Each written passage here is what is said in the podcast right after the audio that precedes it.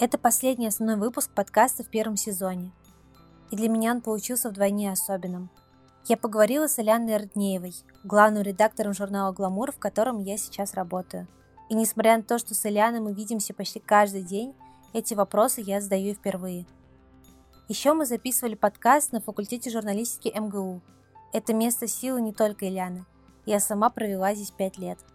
Спасибо, что слушаете, оставляете отзывы и оценки.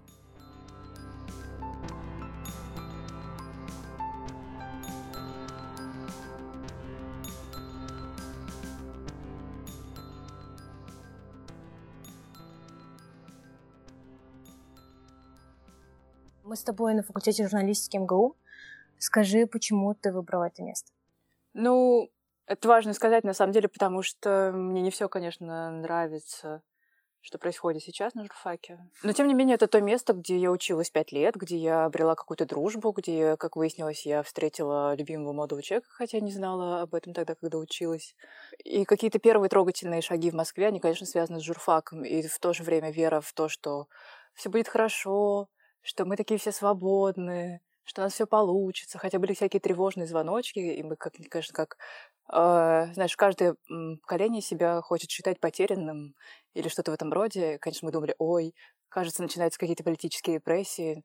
Но из этой временной точки, конечно, понятно, что тогда мы были гораздо свободнее, чем сейчас, потому что то, что происходит здесь, и то, что тут прокуроры читают лекции и говорят те вещи, которые они говорят, это ужасно. Вот. Ну, в общем, журфак какой-то оплот, э, не скажу либеральных ценностей, но каких-то... Всегда казалось, что даже в Советском Союзе тут было все посвободнее гораздо. И, конечно, Ясен Николаевич Засурский э, был каким-то носителем этих ценностей. Многие преподаватели были носителями этих ценностей. И я помню, что когда были первые митинги, фактически всех так журили, типа, ходите, но не пропускайте на следующий день лекции то, что сейчас людям отказывают в том, что они готовы выразить свою точку зрения по какому-либо вопросу, находясь абсолютно в правовом поле, это, конечно, грустно. Но вот как место, где зарождались и могут зарождаться какие-то вольнодумные, мне кажется, абсолютно прекрасные все-таки идеи, хотя сейчас кажется, что они какие-то все всегда подсудные. Вот это место мне поэтому дорого. Какой ты была студенткой? Ну, скажем так, в то время, в котором мы сейчас с тобой сидим, меня, конечно, на журфаке никогда не было. Может быть, в первые полгода, когда все очень стараются учиться. Ну, журфак МГУ никогда не был для меня золотой мечтой. Потому что это был один из э, заранее прописанных шагов э, в моей жизни. То есть я знала, в какой школе буду учиться, в какой лицей я потом поступлю. Оттуда следовало очень разумно. Все мои одноклассники поступали либо в МГУ, либо в МГИМО, там кто-то в вышку, кто-то за границу. Поэтому это был какой-то обычный шаг. Но, тем не менее, казалось, я была, привы... я была человеком привычным к... А, звучит очень высоколобо и даже высокомерно, какой-то интеллектуальной среде, потому что мои одноклассники и старшеклассники были людьми необыкновенными. И чего похожего я ждала, конечно, журфака. И был смешной случай. Была одна курсница моя, которая поступала, по-моему, два или три года подряд, и очень хотела, очень. Но не получалось. И вот она поступила наконец-то, и вот мы вселяемся в общежитие, и она вешает э, фотографию Бродского на стену, и заходит другая наша однокурсница и говорит, о, это что, твой папа? И все золотые мечты, все розовые облака, а, где существовал тогда журфак МГУ в ее голове, э, мгновенно все это рухнуло. И в моей голове тоже. Мне показалось, что тут совсем все не такие умные, как мне бы хотелось, совсем не такие интересные, как я думала. Это в какой-то степени, мне кажется, была защита тоже провинциального человека, который оказался в большом городе. И оказался в совершенно незнакомой среде, да, там, не знаю, тогда был клуб Дягилев, еще что-то, потом открылся Симачев, а, ты между тем живешь в общежитии МГУ, и там тебе тоже все неприятны, да, и там тараканы, и люди, и все в равной степени тебе кажутся чуждыми. И очень быстро журфак перестал для меня быть каким-то священным местом, и местом, которым была для меня школа, куда ты приходишь, откуда не хочешь уходить местом, ну, это журфак был таким местом, тем не менее, для всех моих однокурсников, мне кажется. Но я была таким человеком, который приходит, сидит на семинарах, потом заходит в библиотеку и уходит. Вот. Я внезапно оказалась отличницей, потому что в школе была троечницей, но тут как-то все резко выровнялось. И только к четвертому курсу я начала разговаривать с своими одногруппниками. Это, в принципе, мои долгие циклы. Мне кажется, я и когда прошла на работу, я тоже первые там года три молчала, потом дозрела, потом начала с людьми общаться. И вот на четвертом курсе выяснилось, что полным-полно здесь клевых ребят. И очень жалко, что все приключения, которые они вместе пережили, прошли мимо меня. Ну, у меня, кстати, тоже, я же училась здесь на вечернем отделении. Получается, что вся студенческая жизнь, вообще мимо меня прошла. Я работаю с первого курса. Это в Алюре работала. Мне было 18 лет, когда я туда пришла. И все. И я приходила сюда так чтобы появиться перед преподавателями, чтобы не помнили вообще, кто я. Вот такие мадамы меня фрустрировали всегда, конечно, которые работали с 18 лет. Моя подруга, с которой мы прожили в общежитии 5 лет, тоже работала там с молодых ногтей. Но я себе дала время, кстати, вообще не работать. Я только вот после четвертого курса вышла на практику, которая в итоге переросла в работу. Но так я очень хотела сидеть и учиться. Мне казалось, что потом такого времени, когда там твоим домашним заданием будет читать книги и разбирать их, э, уже не будет. Это действительно так. Количество прочитанных книг там 2019 году прямо это, к сожалению, подтверждает. Да, я тоже жалею сейчас о том, что я мало времени научилась, потому что сейчас-то уже не до этого вообще. Окей. А, мы вообще встречаемся сколько сейчас? 10 утра, ну почти 10. Суббота, наверное, не самое комфортное для тебя время. Есть такое. А, да. Расскажи, как... А, я не хочу спрашивать, как проходит обычный твой день, потому что он всегда хаотичный, я это знаю. Но как э, прошел бы день, который ты бы очень хотела, может, у тебя не случился еще? В какой-то степени прелесть нашей работы действительно состоит в том, что работа очень разнообразна. И переключаясь с одного функционала на другой, ты чувствуешь... Я чувствую обычное облегчение. То есть иногда ты засиживаешься в редакции и с большой радостью уходишь на какие-то встречи или уезжаешь в командировку, хотя это реже. Командировки всегда для меня скорее стресс, чем что-то другое. Но после там недели моды или той же командировки или дней с насыщенным графиком встреч, самое большое счастье — вернуться сесть за стол. На самом деле я очень скучный в этом смысле человек. Мне очень нравится сидеть за столом и править макеты, и слышать, э, как в редакции кто-то там смеется, что-то обсуждает, э, и идет какая-то параллельная жизнь.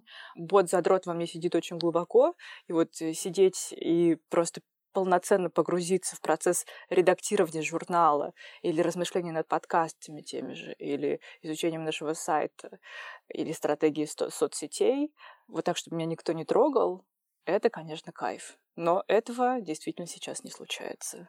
Я поэтому много читаю статей, пытаюсь там аргументировать э, э, свою позицию тем, что есть э, креативный процесс, он требует одного вовлечения. Если тебя выдернуть из него, то считается, что полтора-два часа тебе нужно для того, чтобы вернуться в ту же самую точку исходную. А когда в тебе есть одновременно сочетание каких-то менеджерских, каких уж есть функций, и креаторских, не очень люблю это слово, но назовем это так, это лучше, наверное, чем творческих. Но, тем не менее, это вот, конечно, иногда друг другу противоречит, поэтому ты там вечером или ночью пытаешься догнаться, что-то там подумать, что-то почитать, пописать, а, а утром уже пытаешься себя собрать вообще себя какого-то человека хотя бы. Ну, то есть твой идеальный день — это посидеть, подумать в одиночестве? Ну да, ну в ближнем кругу коллег, я бы так сказала. Одиночество уже для меня там, год назад, может быть, было бы желанным. Сейчас уже нет. Как ты пишешь письмо главному редактору? Все знают, мне кажется, в индустрии, что это, конечно, макет, который последним отправляется в печать, не только из-за лени главных редакторов, но, кроме всего прочего, тебе нужно просто видеть номер, который вы сделали, и понять, что вы им сообщаете читателю. Э, поэтому это всегда да, э, первая степь, первый, первый шаг. Это я пишу письмо нашему выпускающему. Еще терпит или можно ночью? Она говорит, еще терпит, э, еще терпит можно ночью или нужно прямо сейчас днем? Она говорит, еще терпит, можешь ночью. И там ночью пишется какой-то там каркас, пытаюсь как-то эмоционально понять, о чем хочется сообщить и днем это все как-то допиливается стилистически, но я не всегда довольна, конечно, письмами главного редактора. Я бы хотела, чтобы это все было, конечно, в каком-то в меньшем аду, в меньшем пылу писалось с чувством, с толком, с расстановкой. С другой стороны, когда ты поставлен в такие условия, что ты должен прямо сейчас что-то сказать, может быть, это и получается наиболее искренне. Потому что, наверное, конечно, можно было бы гораздо красивее все писать, гораздо там более внятно. Но, наверное, честно скажу, что довольно часто мои письма в, директ мне там прилетают какие-то сообщения от девушек, и я понимаю, что они им нравятся, что они им в какой-то степени помогают, что они их приободряют. Я не думаю, что речь идет там о сотнях людей, но даже если это 10 или десятки, это уже очень классно. Поэтому, наверное, эту искренность я ценю в, письм... в письмах чуть больше, чем форму. Хотя над формой, конечно, нужно работать. Я как человек, который сейчас уже пишет все меньше и меньше, и, честно говоря, никогда не любил сам процесс письма, он довольно был мучительный. Хотя вот в этой аудитории мне очень часто говорили преподаватели о том, что мне нужно писать, мне нужно писать обязательно. Была одна преподавательница, которая на журфаке полным-полно чудаков и очень странных преподов. И была одна, которая говорила, ты понимаешь, что Бог наделил тебя талантом, и если ты его не используешь, он тебя накажет. Ну, то есть какие-то уже безумные формы все это принимала, но тем не менее. Вот, да, так что письма, главное, это моя боль. А, сейчас я хочу как-то жанрово их разнообразить, потому что они всегда это как бы какая-то песня без конца, куплет за куплетом, это что-то такое. И хочу как-то рационально к этому подойти и отойти от шаблона, наверное, своего письма, который уже сформировался за, эти, за это время, как ни странно. Но есть какое-то письмо, которое принесло тебе ну, наибольшее количество благодарных писем от читательниц? Это всегда примерно одинаковые показатели на самом деле. Но, может быть, письмо в нашем номере без ретуши, может быть, письмо в нашем прошлом январе, мне кажется, когда это был номер, посвященный нашей премии Best of Beauty и рассуждению вообще о том, что такое красота. И просто часто кажется девушкам, что и вообще людям, да, что это вечный антагонизм девушки, которая думает про помады и юбки, и девушки, которые якобы думают про что-то высокое, хотя это очень странно, что по-прежнему все это разделяется. Это глупо и абсурдно. И тем не менее, мне кажется, что можно воспринимать косметику в тысячу положительных ключей, но в том числе и в том, что это такой тоже дар самой себе, подарок, почему нет? Ну, есть разные жизненные обстоятельства, у всех разные биографии. У кого-то есть любящие родители, у кого-то есть любящие дети, у кого-то есть влюбленный в них человек, люди, которые готовы им подарить заботу, тепло, а, обычные подарки. А может быть и нет, но есть мы сами у себя. И если актом проявления любви к себе может послужить помада, это очень простой ход, и не всегда дорогой ход для того, чтобы дать себе понять, что ты у себя есть, и ты себя ценишь, и ты себя любишь. Ты готова себя украшать, ты можешь поставить эту помаду на стол и никогда к ней не прикасаться и смотреть. Хотя сейчас мы с экологической точки зрения посмотрим на это и скажем, что так не делать не надо. Если уж купил, то пользуйся, а потом уже дай на переработку. Но тем не менее, мне кажется, что нужно отойти от шаблона того, что это все глупости, э, финтифлюшечки. Это действительно то, что женщинам а нас окружает такое огромное количество женщин, которые живут такой тяжелой жизнью. По моему ощущению, женщины вытаскивают Россию, вытас... вытащили ее в 90-е и вытаскивают ее сейчас, потому что у нас нет варианта сдаться. Как бы, и, может быть, и дети, и в целом вся культура российская, хотя она патриархальная очень сильно, но тем не менее, ну, на женщинах, на их труде так много держалось, поэтому от того, что мы купим себе очень красивую помаду, духи в каком-то невероятном флакончике или пудреницу, которую нам будет отк- приятно открывать на людях в театре или просто на работе, никто от этого не умрет, а все станут от этого только счастливее. Ты склонна к рефлексиям, к анализу, ты сидишь, обдумываешь, почему я сделала это, почему так, такой сам себе психотерапевт. В последнее время нет. Вот как раз когда я училась э, здесь, на журфаке, были долгие три года очень-очень мучительные и страшные. Я поэтому не назову это депрессией вообще, потому что я примерно понимаю, что люди, которые страдают депрессией, э, чувствуют себя в три тысячи раз хуже, чем я себя чувствую тогда. И, но я себя тогда чувствую так плохо, что я очень сочувствую людям, которые борются с какими-то психологическими недугами. Потому что, конечно, а, я для себя сделала какой-то выбор а, нелепый сейчас, мне кажется, самостоятельности, потому что мои родители были очень рано самостоятельны, моя мама особенно, уехав в 14 лет там из поселка в город учиться в медицинском колледже, не, осталась практически на самообеспечении. И мне казалось, что вот мне 16 лет, я теперь взрослый человек, я тоже должна жить на стипендию, которая составляла 4 тысячи рублей. Жить на 4 тысячи рублей в Москве, это довольно было сложно у тебя нет друзей, то есть у тебя есть твои одноклассники, и даже многие из них жили со мной в одном общежитии и были вынуждены терпеть мои многочисленные, многочасовые жалобы, нытье, э, я не знаю, для чего я пригожусь, уйти мне из журфака, уйти мне из профессии, что мне делать, поступать на сценарный, а как я буду зарабатывать. Для... Я вообще, мне кажется, без бездарная. Вот есть люди с четко выраженным даром, как я им завидую. Вот люди, которые вот поют, знают, что они хорошо поют, и вот они хотят петь. Вот проблемы, неудачи или что. Ну, хотя бы ты понимаешь, что в тебе что-то есть, что ты должен идти по вот этой дороге. Мне казалось, что это серый э, во всех своих проявлениях, потому что, ну, уметь читать, писать, ну, в смысле, да, давайте после четвертого класса ребят возьмем, как будто бы ты с ними на одном уровне. И было очень томительно. Ты все время рассуждал, сделали это правильный шаг. Все равно, конечно, есть что-то абсурдное в том, что в 16 лет мы должны выбрать практически всю колею своей будущей жизни. И было очень много страданий. Я очень скучала по дому страшно не любила жизнь в общежитии, тосковала по маме, по сестре, по папе, по семье вообще в, в большом этом понимании. У меня очень большая семья. И это было очень сложно. Было миллион прочитанных книг э, разнообразных, я имею в виду классической литературы, не психологической, и в каждой был какой-то отзвук, что ты, ты пытался вообще все это на себя применить, и это было очень... Э, со всеми себя все время сравнивалось, как раз-таки с девочками, которые с 18 лет уже работали редакторами, например, или ездили в прекрасные пресс-туры. Параллельно однокурсники, у них начинался бизнес, они вели программы, получали повышение, бонусы, ездили за границу. Ну, то есть все это было, конечно, э, и все это легло на почву взрыхленную моей школы, где была очень жесткая конкуренция. Нас всегда всех готовили к Олимпиадам, вы бесконечно соревновались друг с другом и сравнивали, хотя в школе, в классе мы все были друзья, но тем не менее, да, а, я проиграла Всероссийскую Олимпиаду по литературе, мне было очень стыдно возвращаться в школу, и все как бы корректно просто молчали, когда я приехала. Мои одноклассники все повыигрывали Всероссийские Олимпиады, их встречала вся школа аплодисментами, цветами. Они потом, конечно, себя чувствовали гораздо свободнее. И э, у нас даже было такое правило, что ты в целом должен ходить там в форме, а если ты выиграл Всероссийскую Олимпиаду, можешь делать ирокез, можешь ходить в джинсах, можешь... Ну, то есть это вот как-то так, ты заслужил, живи по кайфу. А ты вот какой-то уже немножко не такой. И вот это бесконечное сравнение себя со всеми, конечно, доводило меня просто до безумия.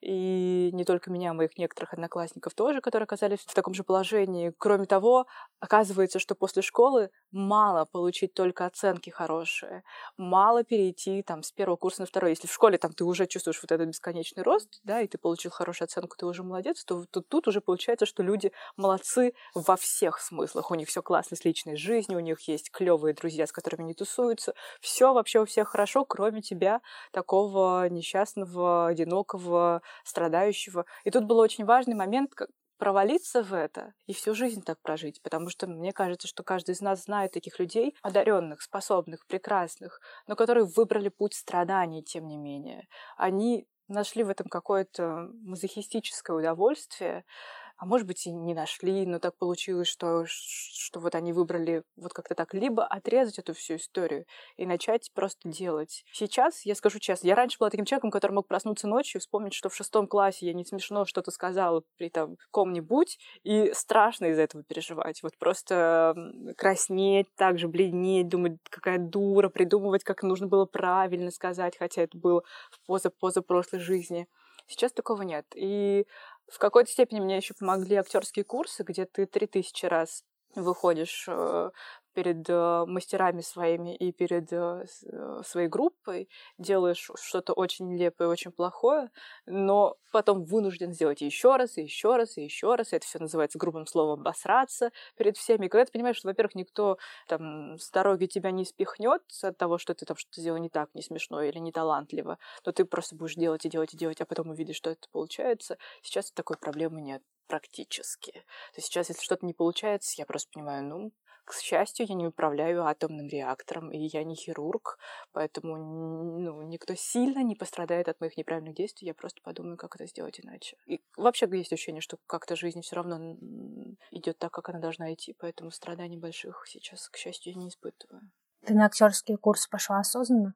Да, да. Во-первых, это была какая-то моя давняя мечта из многих бездарных людей, которые, тем не менее, почему-то чувствовали себя... Знаешь, э, я часто, честно говоря, повторяю, что мне кажется, здоровая форма, ну, по крайней мере, для меня, это какой-то комплекс неполноценности, э, помноженный на манию величия. Вот это вот ты все время думаешь, что ты все время ты в состоянии самозванца находишься, да, что ты недостаточно хорош для того, что ты делаешь, но в то же время тебе кажется, что судьба, что вообще ты не просто так появился на свет, что ты рожден для чего-то великого. И вот из разных великих вещей актерство виделось мне вот каким-то одним из... Э, и как раз после первого курса э, набирал Кирилл Семенович в Амхат.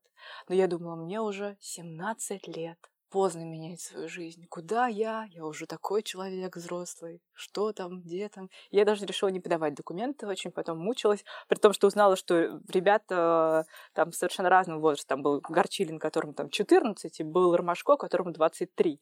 Ну, то есть я бы, если поступала, я бы, наверное, не поступила, но если бы поступила, то чувствовала бы себя нормально в свои 17 лет, в общем-то. Тогда казалось, что уже поздно. А никогда не поздно, это важно, конечно, понимать. Вот, но какая-то мечта во мне была. Я периодически мониторила актерский курс, но это всегда было что-то невнятное. Какие-то люди неизвестные, которые закончили, там, не знаю, в ГИК в 64 году, Казалось тогда, что признание — это какое-то подтверждение их профессиональных качеств, хотя это не так, э, как выяснилось потом. Но тем не менее, ты думаешь, что это неизвестный какой-то актер, что мне будет там учить, непонятно где, непонятно чему. Но потом, когда открылись курсы э, ребят из Гоголь-центра, театра, которого я очень сильно люблю. Я... А я обычно такой человек, который очень долго думает. Вот я от... открыла сумку на Farfetch, и я... она в этой вкладка будет висеть у меня три месяца, пока она не пропадет. Ну, я тогда думаю, ну, раз уж не раз пропала, не судьба. Да, но она будет висеть, я буду долго размышлять. Я не спонтанный человек. А тут я увидела, что э, открылись курсы, и я оказалась вот в числе первых, по-моему, 20 людей, которые отправили заявку из трех, не знаю, сотен, наверное, и попала на эти курсы, и оказалось, что это все совсем иначе, чем я себе представляла. Не актерские курсы в чистом виде, а в большой степени, конечно, психологический эксперимент над самим собой. Не всегда удачный, но в моем, в моем, в моем случае абсолютно, мне кажется, просто сплошной профит. Я сейчас даже немножко э, теряю все, что обрела тогда на этих курсах. Какую-то уверенность, какую-то смелость мышления. Но это был хороший опыт. А сколько времени прошло после вот окончания курсов? Прошло уже, наверное, года два с половиной. Может. То есть тебе вот этого заряда на два с половиной года стопроцентно хватило, сейчас только ты чувствуешь... Какие-то принципы существования все равно изменились, это правда так. Ну, то есть здесь вот это вот э, умение прощать себе неудачи, не корить, потому что когда ты находишься в ситуации актерских курсов, ты ошибаешься много раз в течение четырех часов одного занятия, еще и публично. Для меня, я первый э, год не выходила вообще перед всеми, потому что э, я думаю, как же так, я вот э, перед всеми не, не смогу сделать это, как стыдно будет, как я потом себя буду убивать. А потом и ребята помогали, и мастера заставляли, и ты постепенно-постепенно выходишь, выходишь, выходишь, выходишь, а потом в какой-то момент произошло, вот как сказать, такое мне а, партнер там по этюду сказал, слушай, я только что придумал этюд, давай там ты, это современный театр, поэтому а, все, что придумывалось там, то есть этюд, ты меня топишь в ведре с песком, я выныриваю, а потом ты меня снова топишь, потом ты встаешь, уходишь, потом снова ты берешь меня за волосы, там, как всегда это построено на жести какой-то, и я такая, а, да, хорошо. И, я, и тут я поняла, что это удивительно, потому что если бы месяц назад он мне это предложил, я бы сказала, так, подожди, стой, давай нарисуем схему. А, я выхожу из этих э, э, дверей, э, делаю сколько? Шесть шагов? Ты где в этот момент? Где ведро? Правой рукой я тебя беру или левой? Сколько раз я тебя топлю? Сколько, сколько секунд держать? Скажи мне, слушай, Петь, наверное, я не смогу сделать это. Я все запарю. Возьми, пожалуйста, там, Машу.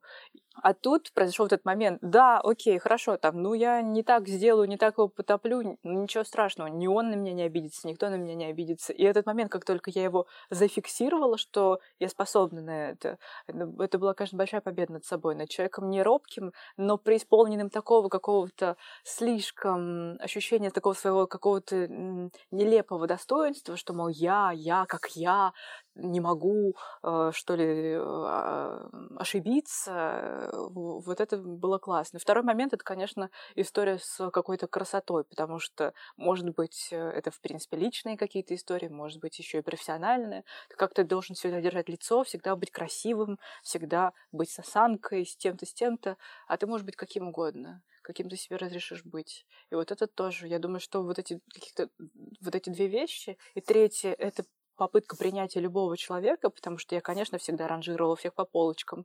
Это мне друг, это мне приятель, это хороший человек, это нехороший человек, это, это мудак, это козел, это подлец. Вот, вот эта вся история тоже постепенно начала уходить на второй план, потому что люди многообразны, и я наконец поняла, что я ни черта в них не смыслю. Очень многие ребята, которые мне категорически не нравились сначала, которым я строила театральные козни, потом стали моими друзьями. Вот. И вот, вот эти три вещи хотелось бы, конечно, принести через всю жизнь дальше. Посмотрим. Мне, мне, мне, мне даже кажется, что получится. Слушай, ну вот это вот такой синдром самозванца, да, закрытость. Это получается все из-за вот таких школьных условий. То есть я пытаюсь понять, откуда вообще растут ноги. Ты знаешь, мне кажется, человек, он разный, да, вот я даже понимала, что и, и часто тоже это говорила, что ребята из Гоголь-школы, если бы они э, обсуждали меня с моими коллегами, не называя имени, они бы не поняли, что говорят об одном и том же человеке. Потому что там я такая, а, да, давайте, поехали, да, класс, ты кто, ты друг, ты все, мы классно вместе, давайте танцевать, поехали, э, проводим эту девочку, мы ее не знаем, но она улетает сегодня на Бали, но мы поедем в аэропорт с ней. Э, ну, в общем, это вот был такой человек, супер открытый, очень свободный, абсолютно принимающий любого другого человека. Я приходила после, там, во вторник вечером у меня занятия, в среду утром я приходила молча в редакцию, садилась за стол и э, молча работала, ни с кем так же и не общаюсь. Сначала закрытость, я думаю, была вызвана именно вот, этим, вот этой защитой эм, 16-летнего ребенка все-таки, который привык быть всегда первым, обласканным вниманием и так далее. Тут я не поняла сразу, не сориентировалась, каким образом можно найти контакт с людьми потому что всегда этот контакт он был, то есть все хотели со мной дружить, все хотели со мной общаться, все стремились, не знаю, звать на свидание или просто э, потусоваться, с мала до велика, то есть и э, ровесники, меня любили очень сильно учителя, меня обожали родители. И из вот этой теплейшей среды ты попадаешь в, в ситуацию, где вас 300 человек на курсе, кто-то кого-то знает, кто-то кого-то не знает, много ребят, все очень разные по социальному там своему статусу, кто-то попроще, кто-то по посложнее. И тут я дезориентирована, потому что на самом деле ты ну, никому не нужен, и никто не будет как-то проявлять к тебе повышенное внимание, хотеть с тобой дружить просто по факту твоего существования. Это была такая история. Потом, наверное, и я в ней очень сильно закрепилась, и придя в гламур, уже э, чувствовала это частью своей личности. Я забыла, что я была другим человеком. И, конечно, тут важно сказать, что удивительно, глянцевый мир, он всегда э, ассоциируется с какой-то жестокостью, с каким-то снобизмом, с каким-то неприятием любого другого человека, который не похож на тебя. Я пришла э, на стажировку в гламур с синими волосами, в странной очень одежде. И меня взяли люди на, на стажировку, несмотря на то, что я провалила абсолютно все тестовые задания и, и наврала про все свои качества и умения, типа владение фотошопом и админкой сайта. Я не знала, что такое админка сайта. Но, но я пришла, и я ни с кем не здоровалась даже.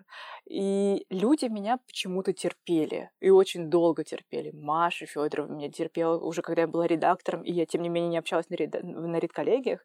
Я очень тихо говорила своему коллеге Лёше, типа, мне кажется, это там материал должен быть там про то-то, то-то. И он громко это озвучивал. И пока он не ушел в другой журнал, был таким моим связующим звеном с редакцией. Как бы странно, это безумно странно. Я даже думаю, насколько бы я бы сейчас была бы толерантна к человеку, который бы вел себя точно так же в редакции. Честно говоря, к сожалению, думаю, что я бы не была такой же доброй, как Маша. Но мне дали возможность прорасти, три года зреть, даже, может быть, больше, пока я там не начну с людьми коммуницировать и нормально общаться. Почему-то дали эту возможность, дали это время. И спустя какое-то время к счастью, все эти какие-то непонятные мышцы расслабились, и, и можно было уже общаться и говорить, и спорить, и, или соглашаться, предлагать и прочее. Сейчас даже не могу, не могу сказать. Ну, то есть сейчас я, конечно, скорее более интровертный тип, чем экстравертный, и все командировки, и любые вообще светские мероприятия это скорее подтверждают. С другой стороны, есть очень сильная вот это ну, ну, знаешь, вот мне кажется, что я такой человек, который я не, не, не, люблю, не хочу общения, но я определенно хочу внимания. Поэтому это вот какая-то есть э, странная полуактерская, полузадротская вот такая вот моя история.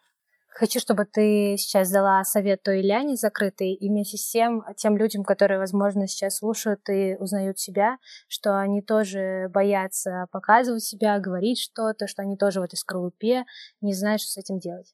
Дело в том, что люди не так плохи, как мы привыкли думать. Это правда так. Я надеюсь, что каждый человек, который будет слушать это, этот подкаст и узнавать себя, будет примерно в той же ситуации находиться. Он поймет, я надеюсь, что его не окружают да, отвратительные люди, которых тоже полно, но хороших людей больше. И дело в том, что никто не желает тебе зла. И дело в том, что никто не хочет, чтобы ты провалился. И дело в том, что никто не хочет, чтобы...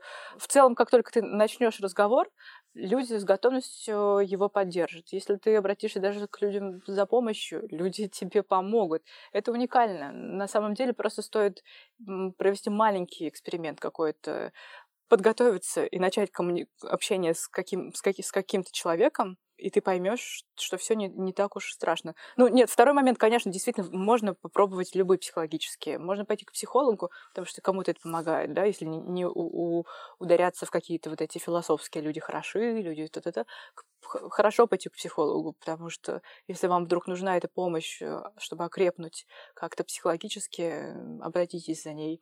Клево пойти на актерские курсы, если вы чувствуете, что вы не одним шагом в безумии, потому что такое тоже бывает, если вы вот прям чувствуете, что совсем вам плохо, в этом случае, знаешь, как когда вот у тебя какие-то воспаления на коже, ну, наверное, не нужно их раздирать еще больше. То есть в каком-то более-менее стабильном психологическом состоянии классно пойти на актерские или любые другие творческие курсы, которые помогут вам раскрыться, где вы сможете, если вы находитесь в той среде в рабочей, например, в которой нет ваших единомышленников и друзей, попробуйте найти. Если, если в другом месте. Если вы в большом городе, это гораздо легче. Тут мы, мы живем в таком какой-то степени счастливом обществе, где если ты любишь э, лепить э, из пластилина серого оттенка э, Симпсонов, ты точно найдешь второго такого человека. Ну, в этом прелесть большого города. К сожалению, в маленьких город, городках, где все должны быть похожи друг на друга, этого поменьше. Но в большом городе, каким бы странным ты ни казался, ты всегда найдешь себе человека, который будет идти по правую руку от тебя и сможет поддержать этот разговор. Ты себя сейчас сравниваешь с кем-то? Есть такое. Есть, честно говоря. Потому что, конечно, ты видишь э, много успешных примеров. В то же время во мне, не знаю, есть какая-то уверенность все равно в том, что то, что со мной должно произойти, со мной произойдет. Как, как это ни странно, так всегда было. И просто вот, не знаю, не, не думаю, что это судьба. Я думаю, что, конечно, какими-то своими действиями эту судьбу обозначаем, да, если бы я училась, например, не знаю, на соцфаке РГСУ, ну, наверное, мне было бы сложнее сейчас здесь оказаться. Но, тем не менее, какой-то большой нерв прошел. Хотя, когда, наверное, я смотрю 50 человек э, в Форбсе там, до 30 лет самых успешных, я чувствую, что мне осталось полгода а, а 1400 рублей вдруг на счету, и это до Форбса все таки далеко, но э, немножко это может меня как-то встревожить, но ненадолго больших проблем с этим нет. Твое отношение к критике сейчас? После того, как ты уже прошла и актерские курсы, и в целом разбираешься в себе. К критике личной или к критике нашего журнала, например, так скажу? Ну, давай про личную поговорим. Когда конкретно ты читаешь, если ты читаешь, mm-hmm. что вот Ильяна Эрнила плохой главный редактор, mm-hmm. а журнал стал совсем плохим. Да, да. Ты знаешь, ну, я не сильно расстраиваюсь. Сильно я расстраивалась поначалу, но сейчас я, это, я не расстраиваюсь, но это не значит, что я это не воспринимаю, потому что я абсолютно искренне считаю, что каждый читатель прав. И если он не получил от... Э, там, взял журнал за 60 рублей и не получил того, что хотел, он прав. Мы с вами абсолютно бесправны в этом смысле, потому что мы должны давать людям даже то, что чего они не ожидали. Поэтому, конечно, я каждый раз очень сильно задумываюсь, все ли мы делаем так, как должны.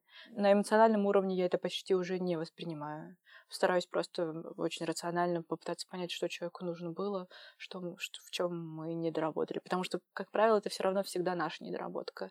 То есть очень мне сложно представить читателя, который просто совсем как бы, что ну там, не знаю, ну не про радиофизику, ну, наверное, хотел читать, и в, то, в то, и в то же время не про, не знаю, не сплетни какие-то. То есть он примерно представляет себе, что он хотел от нашего журнала, почему он этого не получил. Большая претензия ко мне в первую очередь. Ну а можно ли нравиться всем?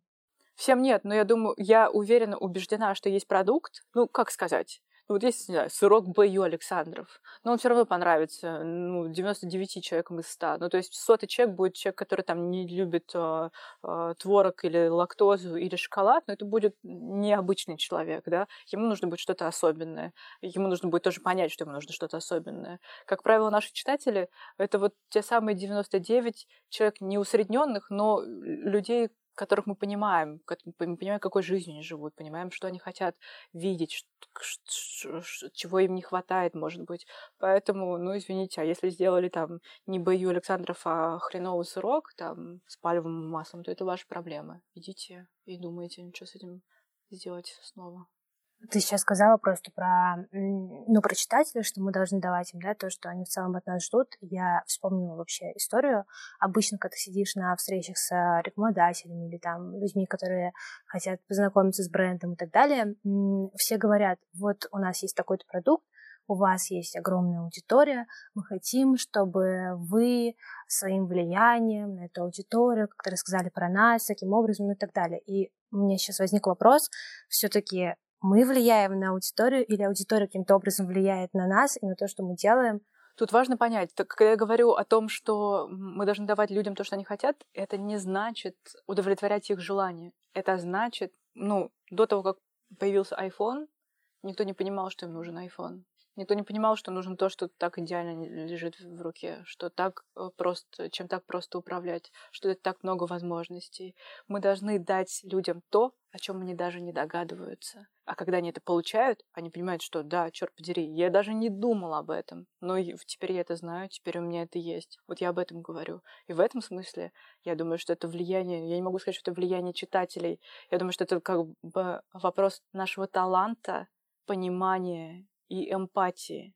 Потому что без вот этих трех вещей невозможно дать продукт людям, который может изменить хотя бы в какой-то частности их жизнь. Поэтому мне кажется, что тут ну, можно назвать это какой-то синергией да, читательского какого-то совокупного жизненного опыта и нашего умения предвидеть, что это может быть. Поэтому я бы не сказала, что это какое-то влияние в одну сторону, скорее это вот какое-то вот что-то обоюдное. Есть темы табу, которые ты бы не хотел освещать на страницах журнала, о которых ты бы не хотел говорить, чтобы журнал о них говорил? Мне кажется, таких тем практически нет. Есть, к, сожалению, некоторые юридические ограничения, которые на нас наложены законодательством Российской Федерации. Я это очень хорошо помню, потому что один из первых, первый материал, который я сделала в качестве редактора стиля жизни, когда стала работать в принте, а, это был текст про анальный секс с заголовком «Совсем страх потеряла». И это было нормально. Я очень хорошо помню, как, сидя в э, большой аудитории 201, здесь листала гламур и видела большой материал про минет, который, о котором говорили, давали советы, по-моему, так скажу, проститутка, гей, какой-то коуч, наверное. Ну, вот что там, четыре, по-моему, было эксперта, скажем так. Наверное, не проститутка, но вот что-то, кто-то, кто профессионально, скажем так, в этом вопросе разбирается. Это тоже было нормально казалось, что люди, вот, например, занимаются сексом разнообразным, и это норм. И потом в какой-то степени глянец сам стал, от, сам, сам стал отказываться от этого по многим причинам. А, рекламодатели не хотят становиться рядышком с материалами про э, минет и анальный секс. Б, казалось, что это все не так люксово, как мы бы хотели. Сейчас, вот когда нам уже запретили, нам говорят, нет, вы не можете об этом писать в СМИ, кажется, что вот как раз-таки именно этого и не хватает. Не потому, что очень хочется писать или читать про секс. Мне, честно говоря, не сильно интересно. Но с нашим уровнем сексуального образования от азов, от предохранения в стране бушует ВИЧ-эпидемия, а у нас плакаты развешаны в метро, где пишут «супружеская, женская супружеская верность, залог того, что вы не заболеете ВИЧ». Что? Ну, как бы, что, серьезно, мы вот, вот в 21 веке э, так пишем и так людям говорим, поэтому у нас страшно заражаются и умирают молодые люди, которые, не которые, я не считаю их виноватыми, потому что никто, ни общество, ни школа, ни государство, ни средства массовой информации каких-то простейших вещей до них не донесли. Мы уже не будем говорить о 33 э, там, удовольствиях, которые все это может э, приносить. Поэтому сейчас мне кажется, что об этом бы стоило писать с разных точек зрения, но мы не можем об этом писать. Мы, о чем мы еще не можем писать? Мы, конечно, не можем писать обо всяких ЛГБТ-штуках в связи с законом о, пропаг... о гей-пропаганде. Я тоже не могу сказать, что очень хочется и, там, пропагандировать. И, вообще, вообще глубоко убеждена, что невозможно пропагандировать э, ориентацию, да, то либо с чем ты родился, либо то, к чему ты там сам пришел, но тем не менее но об этом мы не можем писать. И, и пожалуй, все. Я могу сказать, что на какие темы звезды категорически не, не говорят, как бы там ты их не... Конечно, религиозные вопросы, политические вопросы. И как ни странно, вот мы сейчас столкнулись с такой историей. Мы столкнулись с ситуацией того, что есть одна очень животрепещущая тема, на которой нам бы хотелось высказаться в определенном очень формате, но звезды категорически не дают своего согласия, вообще не хотят участвовать, хотя меня это очень сильно поразило. Это вопрос о бытовом насилии, о законе. И сколько случаев мы сейчас видим о том, что не работающий закон, то есть именно то, что наши органы правопорядка никак не реагируют на то, что в семье происходит. Я даже не буду говорить о женском, да, ну, наверное, мужчины тоже страдают, да, хотя, по мнению некоторых наших а, органов, мужчины страдают больше, чем женщины, это чушь собачья, естественно. Но, тем не менее, любое бытовое насилие, Сколько случаев сейчас страшных смертей, страшных смертей, страшного насилия. И когда мы обращаемся к звездам, потому что тем не менее, они действительно лидеры мнений, у них большие армии поклонников, они могут кого-то заставить задуматься, они могут вызвать волну какую-то, может быть, даже в плане законотворческом, но они не хотят. Они боятся. Они боятся своих подписчиков, которые их осудят за то, что они выступают в, в этом ключе. И вот это мое главное моя главная, честно говоря, главная душевная боль последнего времени. На какие темы еще должен говорить глянец? Сейчас глянец вообще должен высказываться. На самом деле, в принципе, мне кажется, что искренне высказывается на все темы, которые уже и положено высказываться. Это, естественно, это экология, это, ну, опять же, экология, да, но у нас вот ШИЕС происходит, и мы понимаем, что там этих активистов э, крутят, винтят, бьют, заводят на них дела, и вроде бы как ты в повестке общемировой и вообще модной, экологической, но непонятно, да, насколько вот мы молодцы, когда пишем, что там такой-то производитель денима теперь там на производство одной пары джинсов уходит там на 2 литра меньше воды, а вот этот косметический бренд э, принимает бутылочки на переработку. Да, нет, нет, я отвечу сразу на свой вопрос. Это уже классно, это уже хорошо. Много маленьких шагов — это один большой шаг, это клево. С другой стороны, правда в нашей стране сейчас происходит большие проблемы с экологией, да, и там ядерные отходы и все прочее, прочее. В принципе, большие мусорные полигоны, которые непонятно как перерабатывают мусор. И тут вот важно э, самим себе не завраться, все-таки за мелкими шагами увидеть что-то, большие проблемы и иметь смелость об этом писать. Тема выгорания. Ты когда-нибудь э, чувствовала это на себе? Да, три тысячи раз, на самом деле. И пока работала тоже и пока училась, и когда было ощущение, что не нужно учиться больше, и, и нужно заканчивать всю эту историю, и когда работала, потому что, хотя сейчас отсюда кажется, что у меня был довольно стремительный карьерный ход, то есть там полтора года повышения, полтора года повышения, полтора года какой-то там новая обязанность, не, не связанная с повышением, но типа какое-то расширение функционала, но пока ты находишься в промежутке, и ты человек молодой, эм, жизнь твоя коротка, и ты меришь все прям вообще очень все вот так вот малень, маленькими временными отрезками, тебе кажется, что в твоей жизни ничего не происходит, и ты не понимаешь, зачем это делаешь, и работа становится не в радость, и все это одно и то же. В как вот в самый критический момент, наверное, я пошла как раз-таки на актерские курсы, и это стало ну, какой-то отдушиной и в то же время с таким уверенным хобби как-то к работе отнесла, стала относиться гораздо легче и, и тоже стала находить в ней гораздо больше смысла, чем есть. Сейчас вот выгорание мне, пожалуй, сейчас я уже даже вот так очень довольно смутно представляю, что это такое. Что тебе еще дает силы? Поездка домой, наверное, в листу, хотя это происходит раз в полтора в два года, но, как выясняется, четырех дней там достаточно для того, чтобы как-то приободриться. Силами напряженка на самом деле. Это, конечно, откуда их... Но, ну, читательский положительный отклик — это тоже огромная мотивация. Это большая-большая ответственность, но в то же время ну, наверное, прям звезды-звезды тоже счастливые очень люди, если некоторые из них этого даже уже не понимают, потому что там пара встреч с читателями, которые говорят тебе свои истории или благодаря тебе за то, что ты делаешь, ты как-то уже на следующее утро с другим ощущением и просыпаешься, встаешь и идешь на работу. Ну и какой-то вообще самоподзаряд. Мне очень нравится, что в редакции работают очень увлеченные люди, вообще не безразличные. Как только появляется у нас еще такие небольшие редакции, как только один элемент вываливается, как только один человек перестает понимать, зачем он здесь находится или для чего он трудится, это сразу все начинает сбоить. Но так как сейчас все, мне кажется, ну, это удивительно.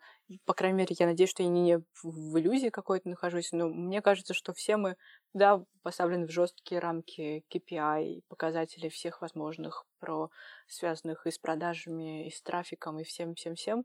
Но у меня есть ощущение, что в редакции нет ни одного равнодушного к жизни читателей человека. Вот именно с таким большим замахом я и скажу. Просто от фоторедактора и дизайнеров, которые, казалось бы, имеют отношение только к э, внешней оболочке всего этого, но тем не менее я на 3000% уверена, что они вовлечены в нашу работу именно с той точки зрения, с этой гуманной точки зрения, с, с позиции любви к читателю и заботы о, о, о нем. Вот, вот это ощущение ком- командное, оно очень крутое. И более того, скажу, что даже наши рекламные менеджеры, люди, которые должны, у которых должны быть банкоматы вместо сердец, и это тоже, тем не менее, люди, которые думают о читателях прежде всего. И это очень круто. Это не всегда так бывает, и вообще не во всех брендах, и не всегда в истории конкретно нашего бренда. Сейчас это так. Если честно сейчас подумать и ответить, ты на сто процентов довольна вот той жизнью, которая у тебя есть, тем условиям, в которых ты находишься? Нет, недовольство... Не могу назвать это недовольство. Я просто понимаю, понимаю, что я хочу там... Мне нужно, не знаю, квартиру купить, например, себе, в конце концов, наверное, когда-то. Перестать быть человеком, а, которому было бы опасно показывать свой паспорт московским полицейским, потому что у меня нет местной регистрации и прописки. Мне нужно помочь очень сильно своей семье, я думаю. У меня большая семья, большая семья, которая в меня очень много вложила. И эти инвестиции должны им все-таки как-то вернуться, кроме вот этих а, счастливых историй, когда они могут мною похвалиться, просто когда там меня видят по телевизору или еще что-нибудь такое. Конечно, должен какой-то профит, я надеюсь, до, до, должен, должен с этим быть. Я надеюсь, что в, и в работе будет а, гораздо больше смысла все-таки мы, мы над этим очень много работаем, мы к этому идем, но я четко вижу, сколько всего этого должно быть. И еще момент, связанный с журналом, я хотела бы преодолеть окончательно. То есть многое было сделано. Машей Федоровой было много сделано, всеми предыдущими редакторами, каждым человеком, который работал в редакции, было много сделано для того, чтобы преодолеть этот тупой стереотип насчет гламура.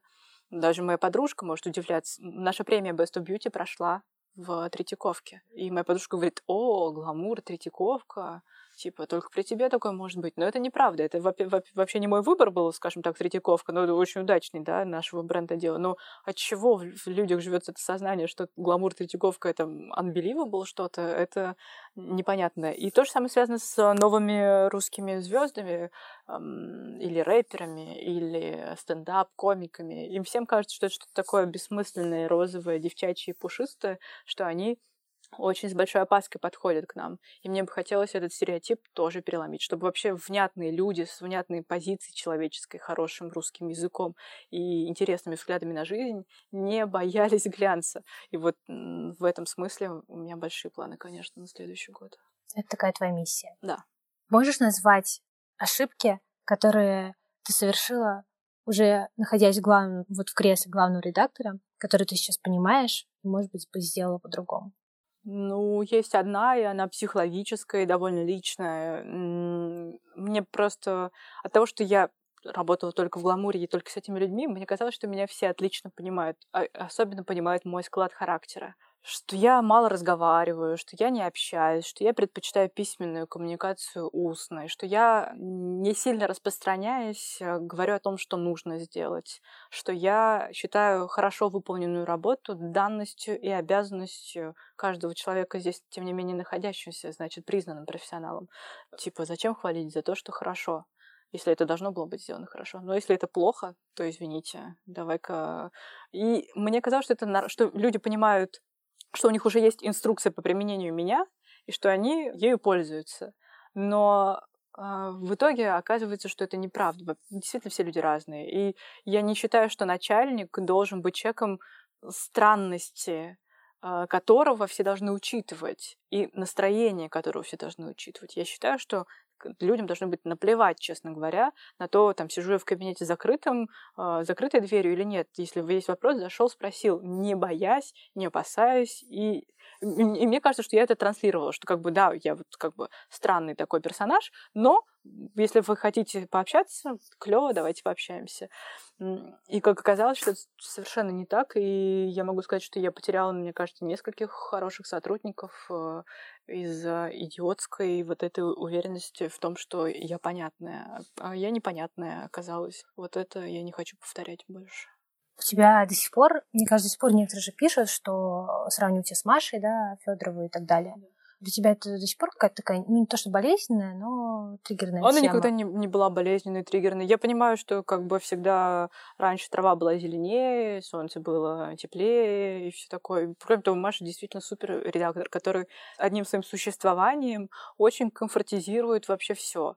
Э, даже вот, не знаю, ты, ты подписан на нее в Инстаграме, ты в курсе всего, ты видишь, какой она человек, ты видишь, что она от всего искренне получает удовольствие. В редакции, наверное, была чуть-чуть другая атмосфера тоже тоже немножко более...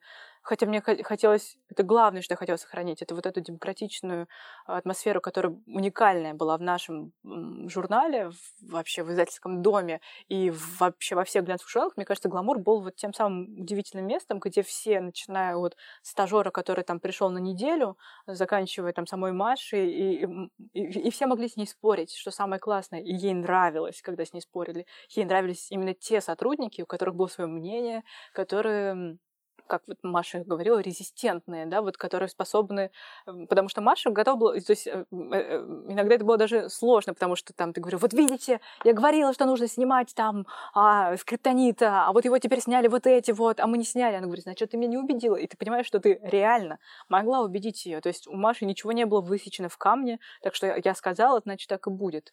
Ты, диалог, он всегда был, и мне хотелось это сохранить. В общем, поэтому Маша настолько как бы клевая, что мне никогда не было...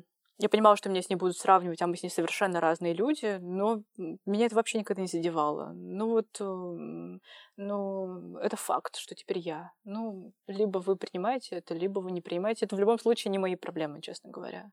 Я такая, как я есть. Переживать из-за этого не собиралась, не собираюсь и не буду. Ты себя любишь? Очень. Э, слишком даже сильно. Я себе кажусь всегда казалось, э, сейчас э, даже глядя на свои подростковые фотографии, я задаюсь вопросом вообще своей адекватности восприятия всего, потому что я выглядела, конечно, очень странно и смешно, но мне казалось, что я хороша просто в каждом своем. Мне иногда бывает довольно поэтому сложно. Я знаю, что вот есть вопросы, за которые тоже глянец теперь ответственен. Это вопросы самооценки, например, да, в том числе наших читателей. Просто я человек без э, претензий к себе вообще. Я всегда себе казалась очень красивой, очень умной, очень доброй, очень там такой-то. Это не мешает как работе над собой. Сейчас я вижу, что я не всегда была там то-то, то-то, то-то, то-то. Ты всегда самосовершенствуешься, но гигантская любовь к себе и уверенность, она всегда была со мной. Что тебя может задеть, по-настоящему обидеть? Мне не нравятся все национальные истории.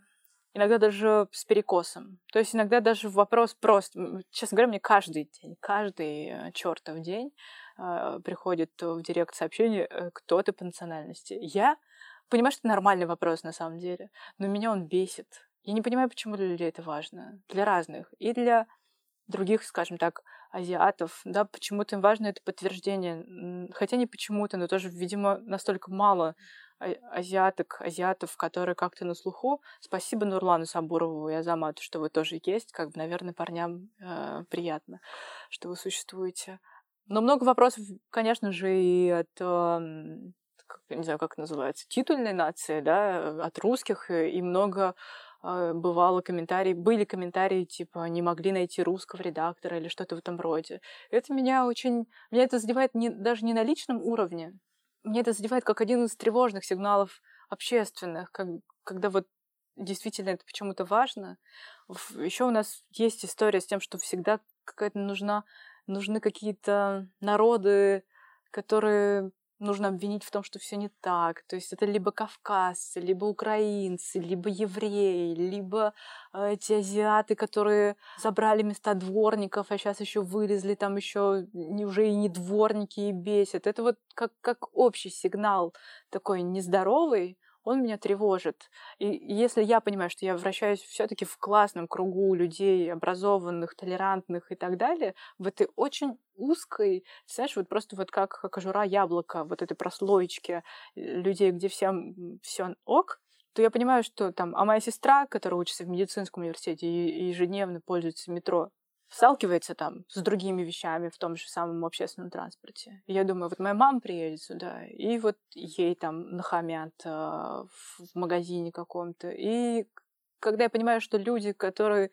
которым не так повезло, как мне, быть в этом комфортном уголке, мне очень грустно. И мне также э, печально за всех там гастарбайтеров. Я вижу, как с ними обращаются. Я вижу, что их вообще не считают за людей. Вот моя сестра, которая работает, которая проходит там практики в разных медицинских учреждениях, э, в, в роддоме, она видит, как врачи и разговаривают с этими же там киргизками, которые не понимают русского, они беременны, они в самом уязвимом положении, которое можно, и как с ними обращаются, ну, это просто ужасно. Это вот, наверное, какой-то один из немногих вопросов, который действительно меня очень сильно задевает и расстраивает. Но опять же, не лично, а как вот как человек, который наблюдает за обществом, за его вообще состоянием каким-то.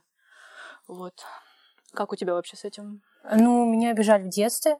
Я вот очень четко помню, у меня папа кореец, прям такой чистокровный, мама русская.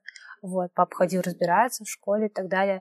Было потом прикольно встретиться с этими, а, да, с людьми, которые меня даже не узнали вообще.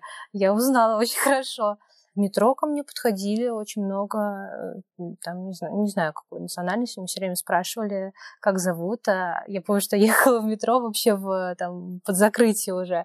Одна в вагоне с какими-то ребятами, которые на меня вот так смотрели из угла. Я уже думаю, ну все, все, я не доеду до дома. В итоге они потом подошли, очень вежливо спросили, простите, а какого национальности? Я говорю, кореянка. А, ну ладно, и ушли. Ну да, эти моменты были, и раньше мне это когда обижало, сейчас уже нет. Ну, это, наверное, тоже работа с собой, когда ты понимаешь, что себя любишь, от него какой-то есть, и вообще не парит, что там.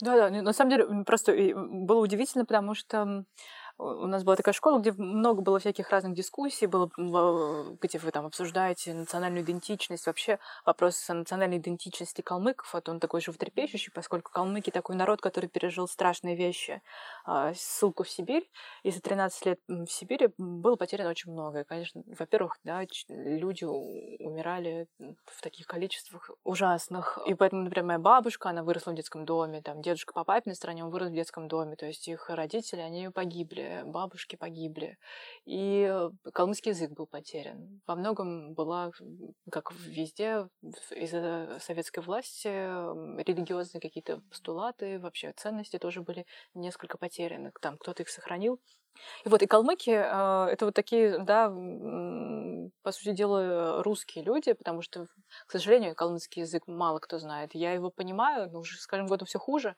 а говорить уже почти совсем не могу, хотя в детстве училась в национальной гимназии, и где у вас все на калмыцком языке, от математики там до вообще все дисциплины на калмыцком, кроме русского и литературы. Вот, но я, тем не менее, тоже, и я понимаю, что я живу в Москве, и моя, моя семья живет в Москве, Э, мои братья и сестры, их дети уже не знают калмыцкого языка, вообще намека, наверное, на это. И вопрос, и, и, и, когда мы в школе это обсуждали, я, я говорила, слушайте, мы русские, да, у нас а, культура русская, мы мыслим категориями и воспитываемся в русской, даже я скажу так, в православной культуре. То есть э, о чем тут обсуж... о чем тут говорить? И когда я приехала в Москву, и тут как раз-таки очень четко тебе все транслируют, что нет, ты не русская. И тогда ты начинаешь думать, да, наверное, я не русская. И ты начинаешь серьезнее обращаться к своим корням, конечно. И был вообще случай на первом курсе, по-моему, когда я приехала из-за листы после каких-то каникул и что-то в этом роде с огромным тяжеленным чемоданом, набитым мясом, картошкой и яблоками, потому что, по ощущениям моей мамы, ничего этого никогда нет в Москве. Вот, и это автовокзал Теплый стан, и я иду, там, там там разные такие компании таксистов, и есть русские таксисты, и есть азербайджанские. И я иду к русским, на что они мне говорят, иди к своим чурбанам, мы тебя не повезем. И я как бы понимаю, что я, да, вот они не воспринимают как меня как свою, но, извините, азербайджанцы меня тоже не воспринимают как свою, да, я для них тоже непонятно что. Ну, в общем, это, конечно, такой вот э, был какой-то такой момент, не скажу, что сложный, но любопытный момент вообще какой-то поиска самой идентификации, наверное. Твое отношение к браку задают ли тебе вопросы, а почему ты еще не замужем? И как ты на это реагируешь? Почему я еще не замужем, мне кажется, не задают. Ну, может быть, в семье, да, задаются вопросом, почему я еще не замужем. Да и то уже не так сильно у меня довольно адекватные все. довольно. Не скажу, что вы совсем адекватные, вы будете это слушать, но вы довольно адекватные. Они не давят, понимаешь, что как-то всему свое время. Но в целом, да, бывает такое. Мое отношение к браку, ну, наверное, такое же, как у любого там современного человека, да, когда вам хочется это сделать в таком в том возрасте, в котором хочется это сделать, это все нормально. Скорее, тут вопрос с детьми чуть-чуть более звенящий, да, потому что моим родителям уже очень хочется внуков, да, и если мои одноклассники очень долго держались, мы все стартовали работать, карьера, карьера, карьера, нас всех очень на это прям тренировали учителя, что сначала карьера, потом занимайтесь своими глупостями, то, и там 25 лет э, ни у кого нет детей, 26, и, а потом как поперло, и все они меня подвели, и все начали рожать там детей подряд, и даже уже на одноклассников, которые типа мы тоже все, мы все строим карьеры, уже не сослаться. И даже недавно я была в командировке и это была какая-то там небольшой такой бизнес-обед, ну, не то чтобы прям деловой, но когда вы сидите с какими-то коллегами, партнерами. Там была прекрасная девушка из Марокко, которая построила тоже классную карьеру в сфере как это называется, туризма и гостеприимства, наверное, в Катаре. Да, да, да, да. И вот, она как-то рассказывает и про работу, и про то, про то, а потом говорит, но понимаешь ты, сколько тебе лет?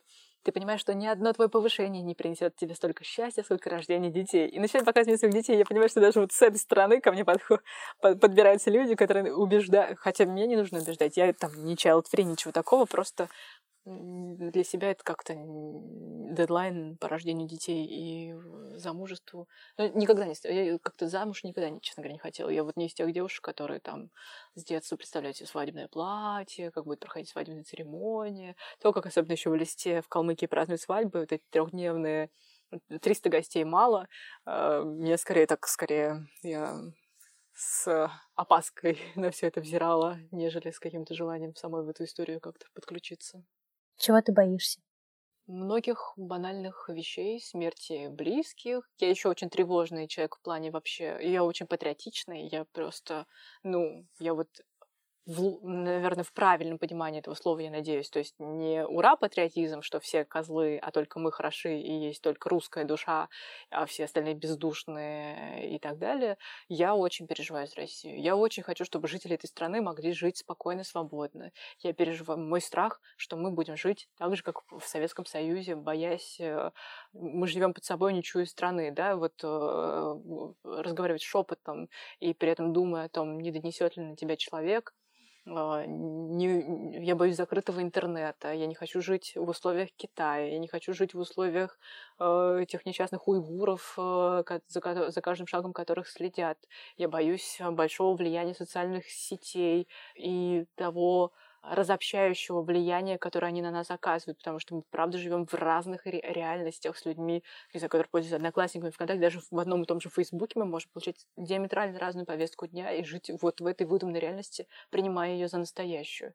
Я боюсь э, терактов, я боюсь роста радикального исламизма. Если честно, я преисполнена вот таких страхов, и если вот у меня нет внутренних вопросов к себе и каких-то комплексов, сомнений и прочего-прочего, которые бы меня терзали по ночам, но к внешнему миру у меня много вопросов. Я в них еще не очень хорошо разбираюсь. А как известно, чем хуже ты разбираешься, тем больше ты этого боишься. И, конечно, нужно как бы как-то сесть и во всем лучше разобраться, чтобы меньше бояться. Но все это меня ужасает, и именно из-за этого я могу там не спать по ночам или переживать, страдать, в какой мир выпускать вообще этих детей, еще нерожденных, но э, надеюсь, э, в будущем существующих, но я ответственность за это, экология, та же самая, очень все звенит очень все меня печалит и тревожит.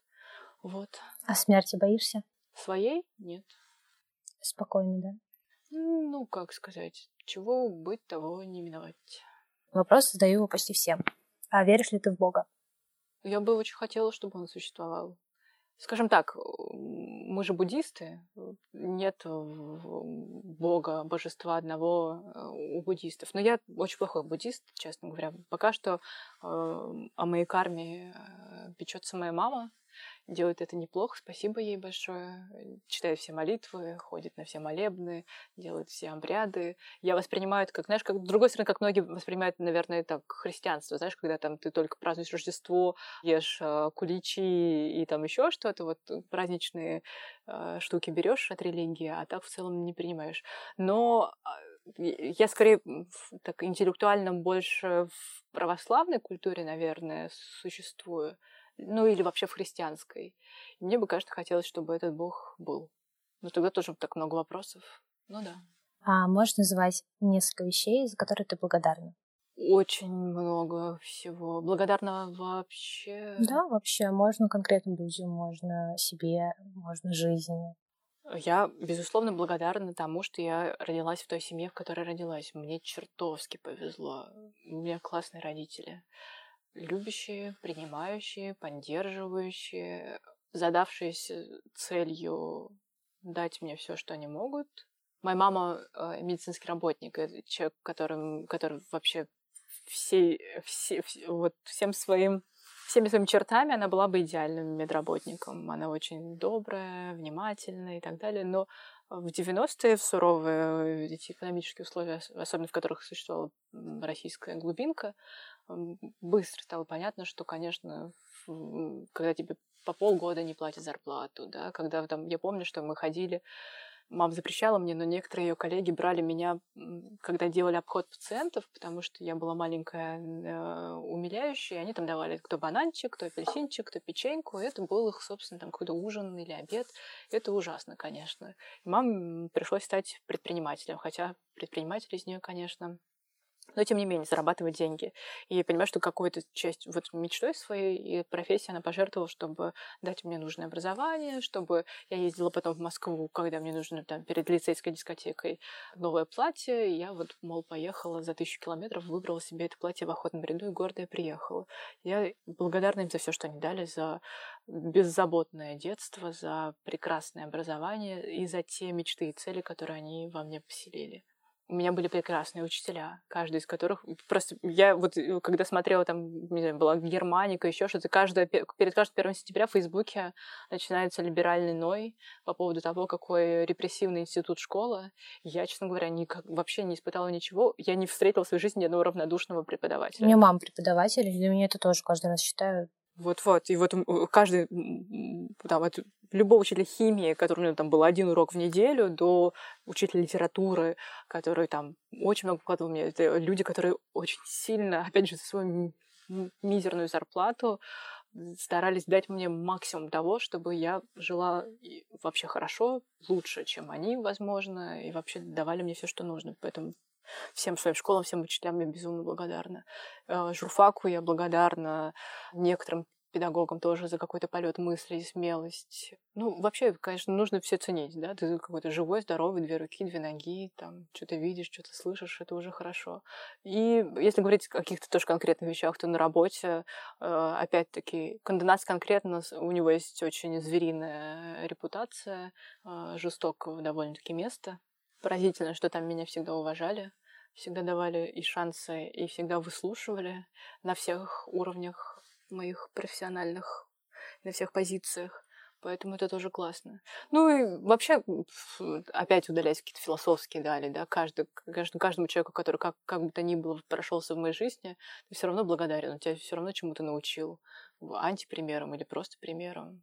Спасибо большое. Могу так сказать, если завершать не на скучной вот этой философии, философской ноте, как-то, опять-таки, на первом курсе.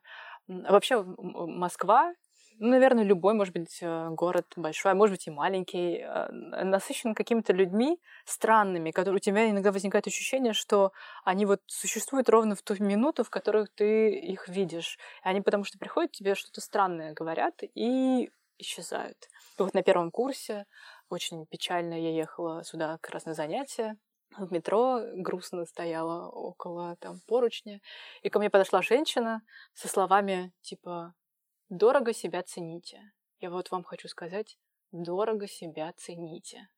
И ушла. Что это было? Зачем она это сказала? Непонятно. Но то, что, как ни странно, к этим словам все равно не то, чтобы я с ними живу, но то, что я к ним обращаюсь в моменты, как некоторые там не всегда очень там ответственные э, или еще что, просто иногда я понимаю, что да, нужно дорого себя ценить, это классно. Вот я не знаю, что с этой женщиной, кто она вообще, что она, где она, как она, дай бог ей здоровья. Вот ей тоже спасибо. Может быть, я тоже буду таким странным человеком подходить и говорить что-нибудь хорошее. Есть будущего, у тебя все будет классно, и растворяться в толпе, и будет хорошо.